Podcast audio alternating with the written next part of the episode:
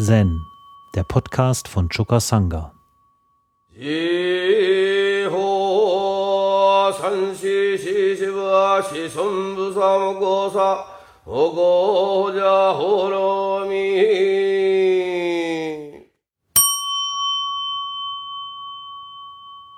Mumonkan Nummer 26 gibt es eine simple kleine Geschichte von zwei Mönchen, die die Rollos hochziehen. Vor dem Mittagessen versammelten sich die Mönche, um der Lehrrede ihres Meisters zuzuhören. Da zeigte der große Hogen von Serio auf die Bambusrollos. Zwei Mönche gingen gleichzeitig los und rollten sie auf. Hogan sagte, der eine hat's, der andere nicht. Oder ein Gewinn, ein Verlust. Mumons Kommentar. Sagt mir, wer hat gewonnen und wer hat verloren? Wenn du das Geheimnis durchschaust, wirst du erkennen, wo Serio Kokushis Fehler liegt. Ich warne dich allerdings sehr eindringlich davor, über Gewinn und Verlust nachzudenken. Gleich. Mumons Gedicht. Rollos hochziehen. Der weite Himmel ist offen. Aber der weite Himmel hat nichts mit Zen zu tun. Warum schmeißt du nicht alles aus dem weiten Himmel weg und übst so eindringlich, dass keine Luft entweichen kann? Hogan Bunecki lebte 885 bis 958 und war der Begründer einer der fünf Zen-Schulen, nämlich der Hogen-Zen-Schule. Eigentlich war er gar nicht der Begründer dieser Schule, sondern die Schule ging auf Meister Gensha und eigentlich dessen Lehrer Seppo zurück. Gensha und Seppo kennen wir aus anderen Chorens. Aber Hogan hat diese Schule erst so richtig zum Florieren gebracht. Und deshalb ist sie schließlich nach ihm benannt worden. Hogan hatte 63 Dharma-Nachfolger. Trotzdem ist die Schule in der fünften Generation ausgestorben. Das hing auch damit zusammen, dass es in China ein Shift, ein äh, Übergang von dem stärker zen-orientierten Buddhismus hin zu dem reinen Landbuddhismus gab. Äh, die Leute hatten scheint keinen Bock mehr, diese furchtbare Übung zu machen. Hier reisen ja auch immer wieder welche ab, in der Hoffnung, dass es einfachere Wege zur Verwirklichung gibt und das reine Land bietet da einfach ähm, einen anderen Weg, scheinbar. Wenn man den Weg wirklich von Herzen geht, ist er mindestens genauso intensiv wie der Weg der Zen-Schulen. Aber äh, der Weg der reinen Landschule ist für äh, die breiten Massen deshalb so anziehend, weil er die Errettung von außen ermöglicht. Das hat was. Der Retter ist irgendwo da draußen im Universum. Uns geht's schlecht. Wir kommen nicht weiter. Da können wir den großen Retter von außen anrufen und werden gerettet. Ja, Zen hat sowas nicht zu bieten. Da gibt es nur Rettung durch die eigene Übung und das ist anstrengend und auch nicht immer erfolgreich. Also ein Weg, der ganz auf die eigene Kraft setzt, der Beteiligten. Und ähm, ja, in diesem Widerspruch zwischen Yoriki und Tariki, so nennt sich das in Japan jedenfalls, der Gegensatz zwischen sich aus eigener Kraft retten und sich retten lassen von anderen, von einer äußeren Kraft. Ähm, in diesem Getriebe ist irgendwann Zen in seiner Bedeutung in China zurückgetreten. Glücklicherweise war es zu dem Zeitpunkt dann schon nach Japan übergegangen, sodass wir die alte Zen-Übung, wie sie in der Tang- und Sung-Zeit der kulturellen Hochblütezeit Chinas, wie sie da üblich war, ist sie uns überliefert worden. Später gab es noch mal einen Versuch, die chinesische Weiterentwicklung des Zen nach Japan zu implantieren. Äh, es kam ein chinesischer Meister, den, der eine chinesische Exklave in Japan besucht hat, in der Nähe von Nagasaki. Da gab es eine chinesische Siedlung, ja, eine Handelsniederlassung. Und Japan war seinerzeit abgeschottet gegen das Ausland. Und innerhalb des japanischen Zen-Buddhismus gab es durchaus auch ähm, Auseinandersetzungen und da wollten Leute einen chinesischen Meister äh, ähm, anbieten, in Japan einen Tempel zu bauen. Und dieser Meister, der kam auch und der Tempel, der schließlich gebaut wurde, der steht in Kyoto und heißt Mampokuchi. Mampokuchi. Da wurde das sogenannte Obakusen äh, etabliert. Oberkusen hat nichts mit Meister Oberku zu tun, dem Dharma-Vater von Meister Rinzai, sondern Oberku bezieht sich auf denselben Berg, von dem unser Meister Oberku kam, aber von dem eben auch andere Meister kamen. Und deshalb hieß diese Schule die Oberku-Schule. Sie wurde aber nach kurzer Zeit in die Rinzai-Schule eingemeindet. Und diese chinesische Tradition, diese neuere, äh, fand dann in Japan doch keine Gegenliebe. Sie war zu ritualisiert, was man sich gar nicht vorstellen kann, dass es noch ritualisierter geht. Aber scheinbar doch, ja. Und ähm, ja, die äh, Schule hat sich halt nicht durchgesetzt sodass äh, der buddhistische Einfluss in Japan wirklich im Wesentlichen auf die Zeit der Tang und Sung zurückgeht und auf die Überlieferer, die wir da haben. Ja. Die Rinzai-Linie ist in 21 Linien übergegangen nach Japan. Äh, die Soto-Linie über Dogen mit einer Person ähm, die 21 Rinsa-Linien sind dann im 17. und 18. Jahrhundert durch Hakuin nochmal zusammengefasst worden äh, zu im Grunde genommen einer Linie, zwar mit 14 Schulen, ja, aber Hakuin hat das Zen nochmal zusammengefasst und alles Rinzai-Zen, was es heute gibt, das geht letztlich auf Hakuin zurück. Also das, was in direkter Linie überlebt hat. So, das ist also Hogan, 63 Dharma-Nachfolger. Und Hogan, der hat also da zwei Mönche aufgefordert, durch Blicke macht man die Rollos hoch, ja.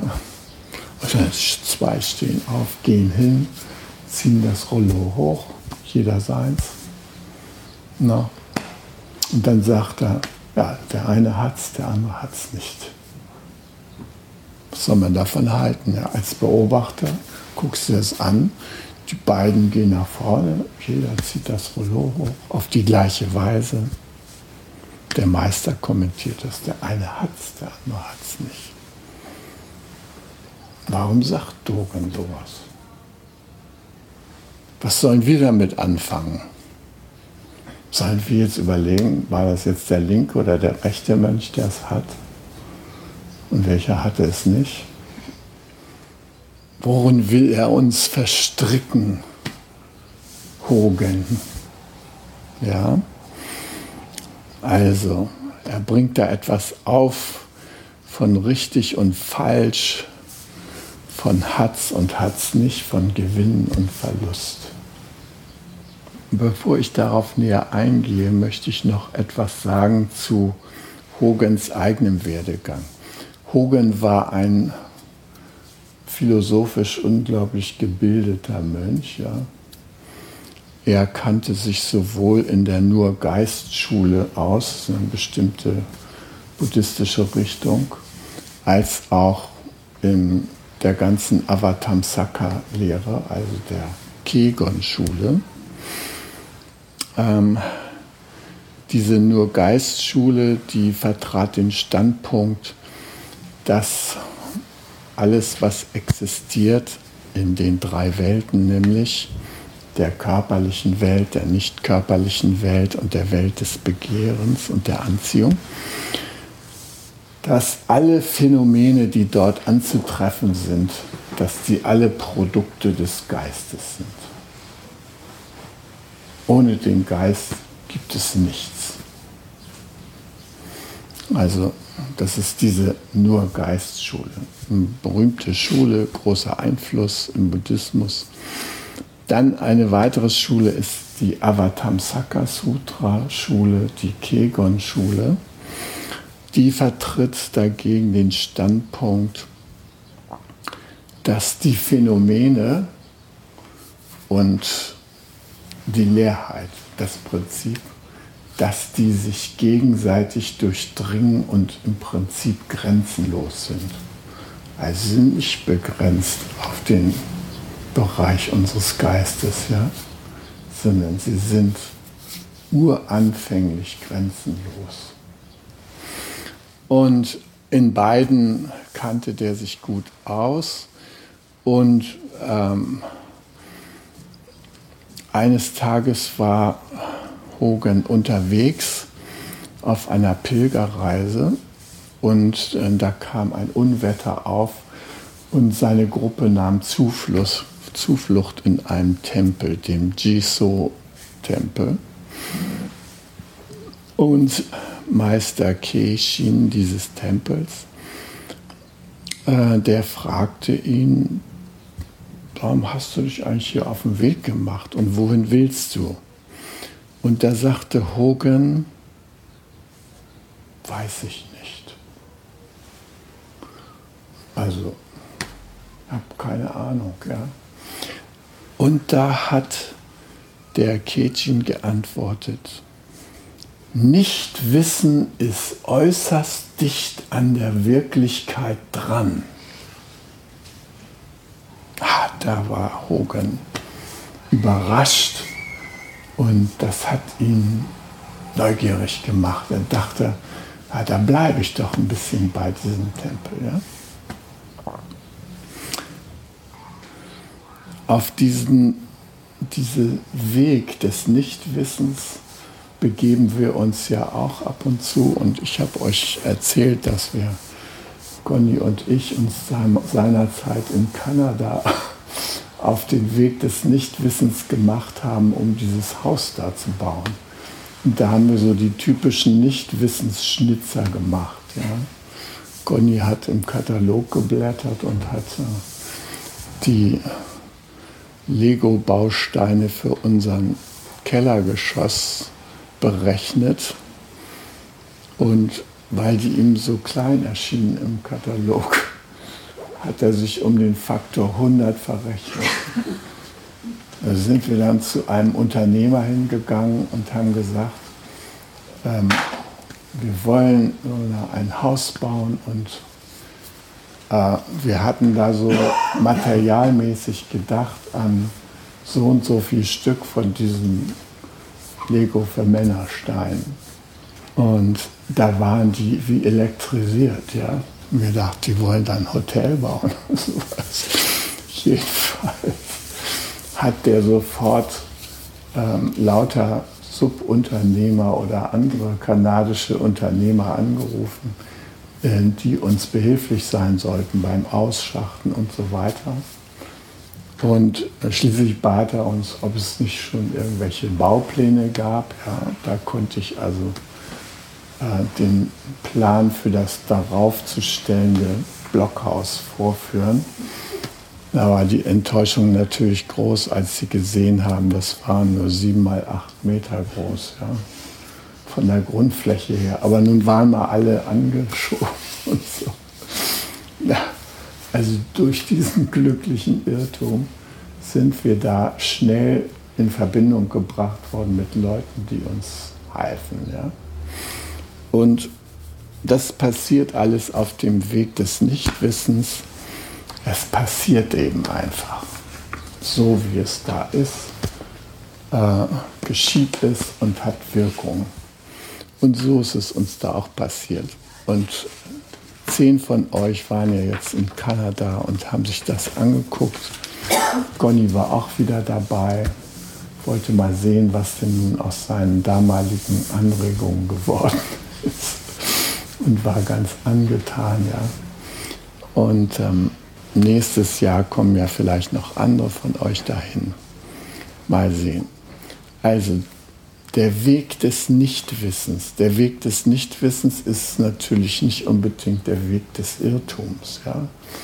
sondern der Weg des Nichtwissens ist in erster Linie ein Weg, wo man sich entleert, um sich von der Wirklichkeit, in der man sich bewegt, ähm, anregen zu lassen.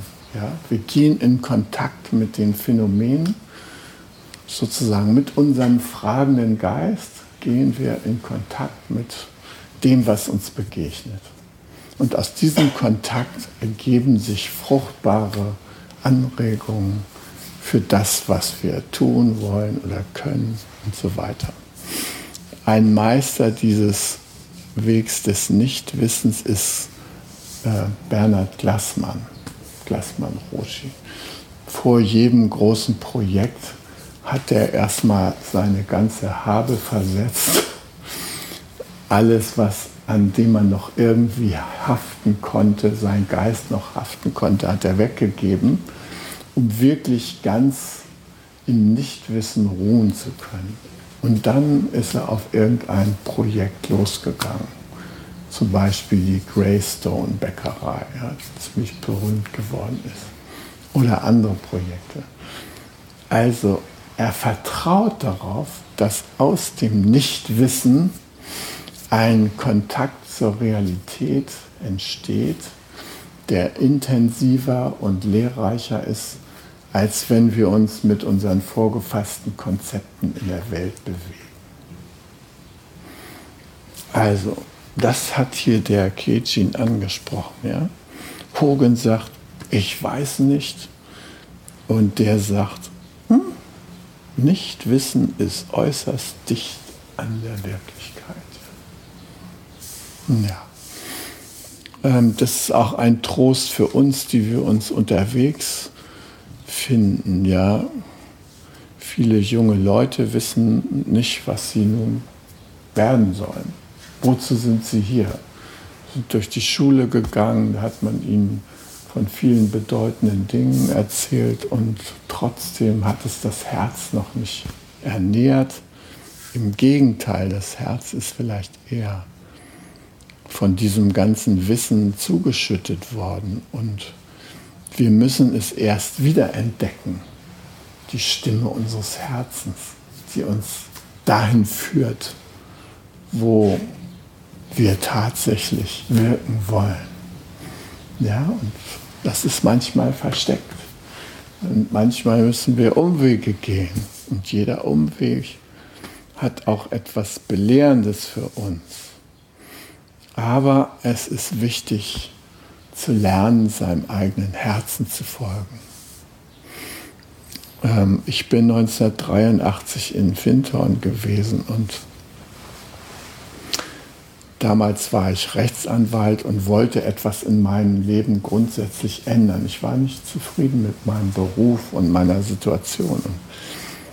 Und dann habe ich da so einen Workshop mitgemacht für Menschen, die etwas in ihrem Leben ändern wollen. Dachte ich, da gehöre ich dazu. Und da hörte ich den Satz, folge deinem Herzen und deine Bedürfnisse werden sich erfüllen. Ich gedacht, so was Idiotisches habe ich in meinem Leben noch nicht gehört. Ja, wie kann man nur seinem Herzen folgen und glauben, dann erfüllt sich alles. Ja? Also ich war noch ganz in meinem rationalen Korsett eingeschnürt und konnte diesen Satz erstmal nicht an mich ranlassen. Und dann dachte ich, Mensch, sowas wie Finton müsste es in Deutschland auch geben. Und da habe ich mich wieder an diesen Satz erinnert. Ich merkte, ich wollte mich dafür einsetzen.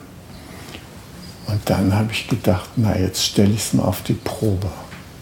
Mal sehen, ob das funktioniert. Und das habe ich gemacht und das war natürlich so, so, so. Aber ich kann bestätigen, wenn wir unserem Herzen folgen, dann werden sich unsere Bedürfnisse erfüllen. Das ist meine Erfahrung, habe ich hier erfahren. Und ich habe auch erfahren, selbst wenn man gar nicht weiß, wovon man leben soll und was man konkret machen soll, man, indem man seinem Herzen folgt, kriegt man so viele Anregungen und Inspirationen, dass es sich ziemlich klar herausschält, was der nächste Schritt dann ist. Also ich bin hierher gekommen seinerzeit auf dieses Gelände, weil ich auf der Suche war nach etwas Fintornartigen. Und mein Herz sagte zu mir, Christoph, entweder du träumst weiter von irgendeiner schönen Zukunft und leidest unter deinem Beruf oder du machst jetzt ernst und bringst deine Träume, deine Herzenswünsche auf den Boden. Da habe ich mich entschieden, ich bringe die jetzt auf den Boden. Es war so richtig körperlich zu spüren. Was ich da zum Glück nicht gesehen habe, waren die Konsequenzen, die das für mich hatte. 500 Leute, 500 Mandate irgendwie an jemand anders weitergeben. Ja? Ähm, wegziehen von der eigenen Familie, den eigenen Kindern, in der Hoffnung, die kommen hinterher und kommen dann doch nicht hinterher oder sowas. Das habe ich alles in seiner Wirkung nicht vorausgesehen. Und man kann sagen, ich war äh, in einer Art göttlichen Naivität befangen. Wenn ich das nämlich alles schon gesehen hätte, dann hätte ich das natürlich nicht gemacht. Dann hätte ich jetzt auch die Rente durch. Jetzt habe ich da 125 Euro monatlich. Kann ich immer einen Freund von einladen. Und das war's dann. Ne? Nächsten Monat mal wieder abwarten, was dann auf dem Konto ist. Gott sei Dank seid ihr da und sorgt dafür, dass ich weiter überleben kann. Kurz und gut. Also, der Weg des Nichtwissens ist ein heiliger Weg und ein mutiger Weg und ein unangenehmer Weg, weil man hätte es gerne klar. Ja, man hätte gerne klar, Mensch, da musst du lang. Wir haben hier im Lebensgarten jetzt Human Design. Da gibst du dein Geburtsdatum ein bei André und der machte eine differenzierte, nicht nur so ein Horoskop, nee, da steht viel mehr drin. Hol dir das da ab, kostet ein Fuffi, ja, und du weißt, wo es lang geht in deinem Leben. Ganz einfach. Folg dann deinem Potenzial. Eine Möglichkeit. Zen-Weg sagt, nicht wissen. Mach dir keine Vorstellung von deinen Fähigkeiten, mach dir keine Vorstellung von deinem Weg. Lass das alles beiseite und geh mit der Welt in Kontakt. Dann wirst du erfahren, worum es wirklich geht. Das ist ein anderer Weg, ja, Weg des Nichtwissens. Ja, also das hat der Kejin da dem Hogan gesagt und der hat dann gesagt, okay, ich bleibe jetzt mal hier. Dann war es ihm aber nach einer gewissen Zeit da doch recht langweilig bei dem Kejin im Tempel. Da wurde nichts studiert, ja, seine ganzen Sutren, Avatamsaka Sutra, ja, so und so viele Bände, allein auf Deutsch sind das schon 600 eng beschriebene Seiten, also äh, könnt ihr euch vorstellen, ja. Und das war ja nur eins. Also der litt da an geistiger Unterforderung, ja, wie er glaubte.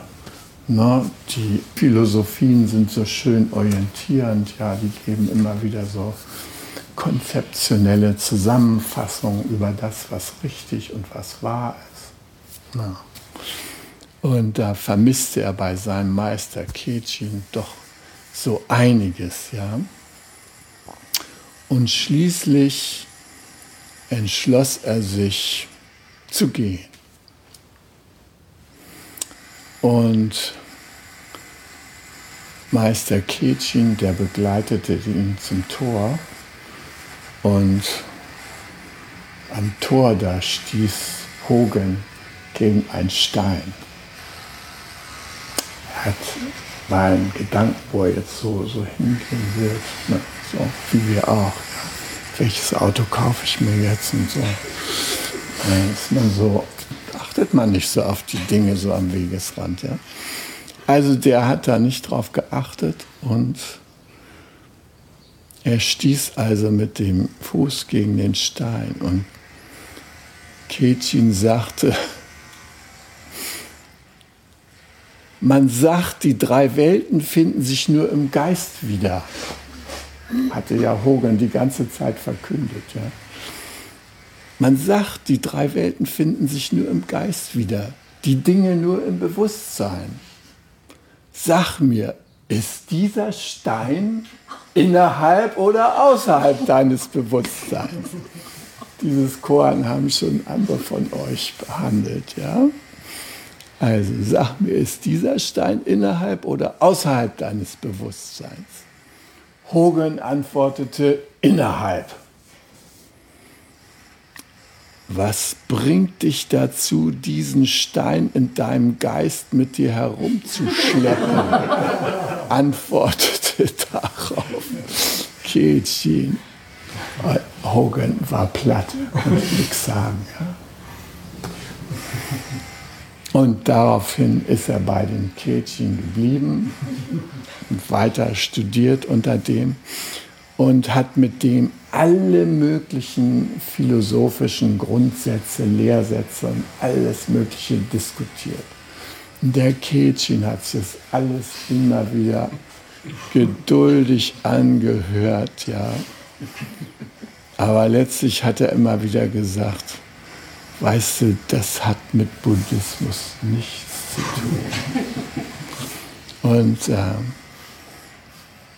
also Hogan war irgendwann völlig fertig davon, dass alles zurückgewiesen wurde. Und zum Schluss sagte er, ich finde keine Worte, ich kann nicht mehr denken. Und da sagte Kejin zu ihm, aus der Sicht des Buddhismus zeigt sich jedes Ding von selbst. Und da erreichte Hogan tiefe Verwirklichung. Jedes Ding zeigt sich von selbst. Wir brauchen da nicht dran rumzupopeln. Wir müssen nicht äh, überlegen, wo in unserem Archiv finden die erkenntnisverarbeitenden Vorgänge statt. Ja, wo, wo parken wir das Ding ein? Wo ist jetzt der Stein? Ja, ne? ist nicht nötig. Die Dinge sprechen von sich selbst. Wir brauchen ihnen nur zuzuhören. Und ähm, das finde ich auch einen interessanten Gesichtspunkt, wenn wir uns in der Welt der Materie bewegen, dass wir den nicht fühlenden Wesen auch zuhören, sprechen auch zu uns. Ich habe das schon öfter gesagt, also ähm, manchmal gelingt es mir nicht, einen Nagel in die Wand zu hauen. Wenn das dann immer wieder scheitert, frage ich mich, was will mir die Wand, der Nagel oder der Hammer sagen? Wenn ich dem nachgehe, finde ich meistens irgendeinen Grund. Also der Grund könnte natürlich sein, ich habe keine Brille auf. Das meine ich jetzt nicht. Nein, es ist meistens irgendein Grund. Die Dinge sprechen zu mir. Zum Beispiel stelle ich fest, genau unter diesem Nagel verläuft eine Stromleitung. Dankeschön, lieber Nagel, lieber Hammer, liebe Wand, dass ihr das äh, rechtzeitig bekannt gemacht habt. Ja? Also in dieser Art, ähm, wenn man aufmerksam ist, sprechen die Dinge zu uns. Und wir können uns von denen unterweisen lassen. Ja. Und Natürlich sprechen sie nicht in Worten zu uns oder in Lauten, sondern wir hören in gewisser Weise mit den Augen. Ja? Also wir sehen das Geschehen da und dann hören wir dem mit dem inneren Ohr zu und kriegen darüber Informationen. Ja, also Hogan hat bei dieser Feststellung tiefe Verwirklichung erfahren. Und er ging seinerseits dann über, ähm, weg von der Philosophie hin zur Übung. Er war deshalb ein erfolgreicher Zen-Meister, weil er seine Mönche dazu angehalten hat, zu üben, zu üben, zu üben. Ja? Wenn jemand zu ihm kam und fragte, was ist der Buddha oder was ist Buddhismus, dann hat er gesagt, erstens üb es, zweitens üb es. Ja, üb es, dann findest du es heraus. Ja? Und so ist auch unser Weg. Wir üben es. Wir theoretisieren nicht darüber und wenn wir darüber theoretisieren, weil es uns Spaß macht, auch mal so ein bisschen zu theoretisieren, dann wissen wir, dass wir es letzten Endes dadurch nicht ergründen werden. Ja? Wir können es dadurch nicht rausfinden. Wir können es wirklich nur durch die Übung selbst erfahren. Das jedenfalls ist unser Standpunkt von denjenigen, die sich hier versammelt haben. Ja. Wir versuchen durch unsere Übung uns der Wirklichkeit anzunähern.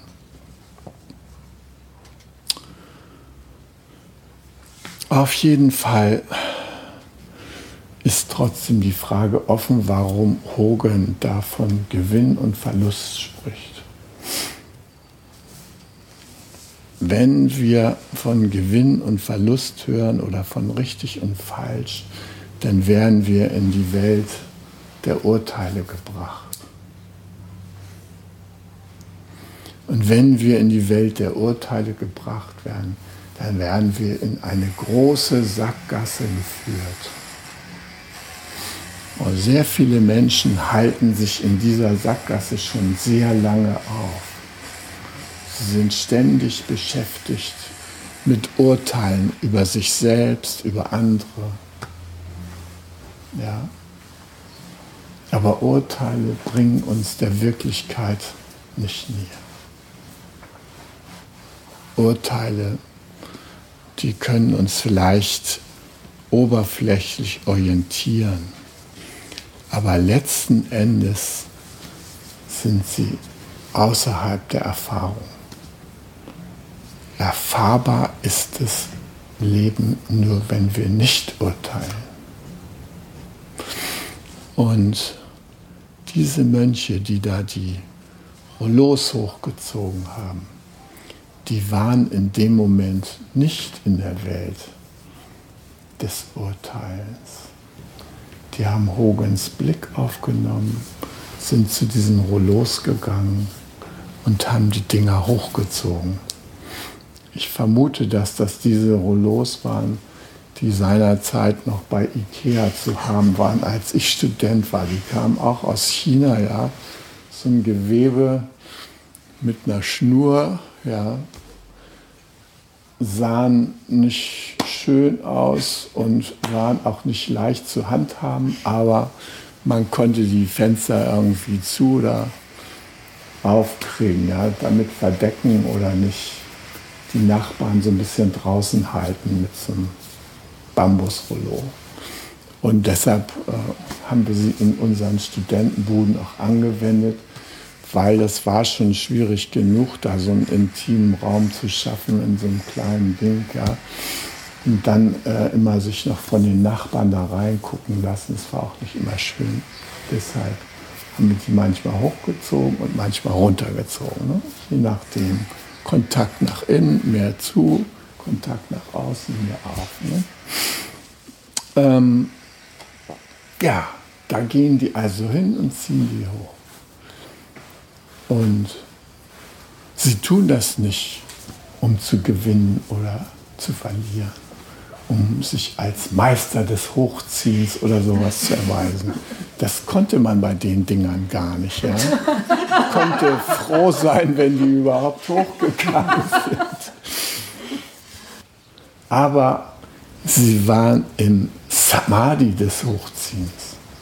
Und das ist der interessante Punkt für uns wenn wir uns mit unserem Sein im aktiven oder absoluten Samadhi bewegen, wenn wir also die Dinge vollherzig tun mit all unserer Aufmerksamkeit, dann ist alles, was dabei geschieht, das Leben. So wie es ist. Es ist nichts, was irgendeiner Beurteilung unterliegt. Und wir sind auch gefeit gegen die Urteile der anderen. Wenn wir im Samadhi sind, wenn wir konzentriert sind, dann geht es uns am Arsch vorbei, ob da jemand sagt, ja, könntest du ein bisschen weiter links mähen oder irgend sowas, ja. Sieht doch nicht aus oder so.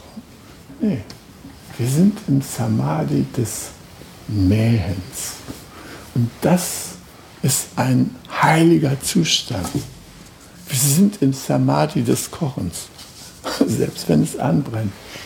Es ist pures Samadhi. Dann gehen wir damit um.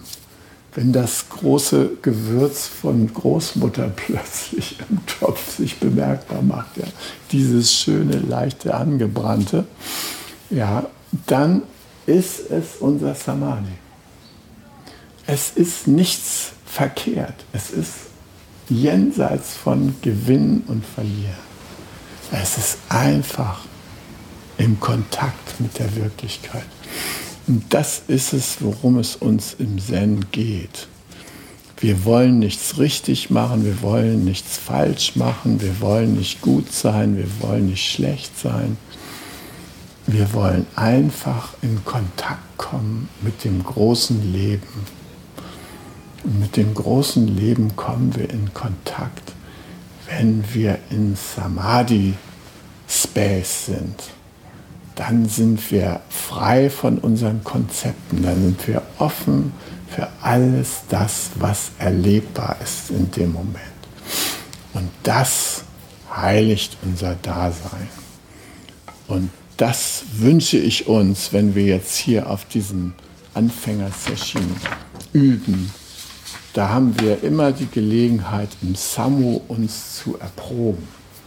Da gehen wir raus, nehmen ein Werkzeug in die Hand, was wir vorher nie in der Hand hatten und versuchen damit irgendetwas zu tun. Jürgen hat dann Vorschläge, was es sein könnte. Ja.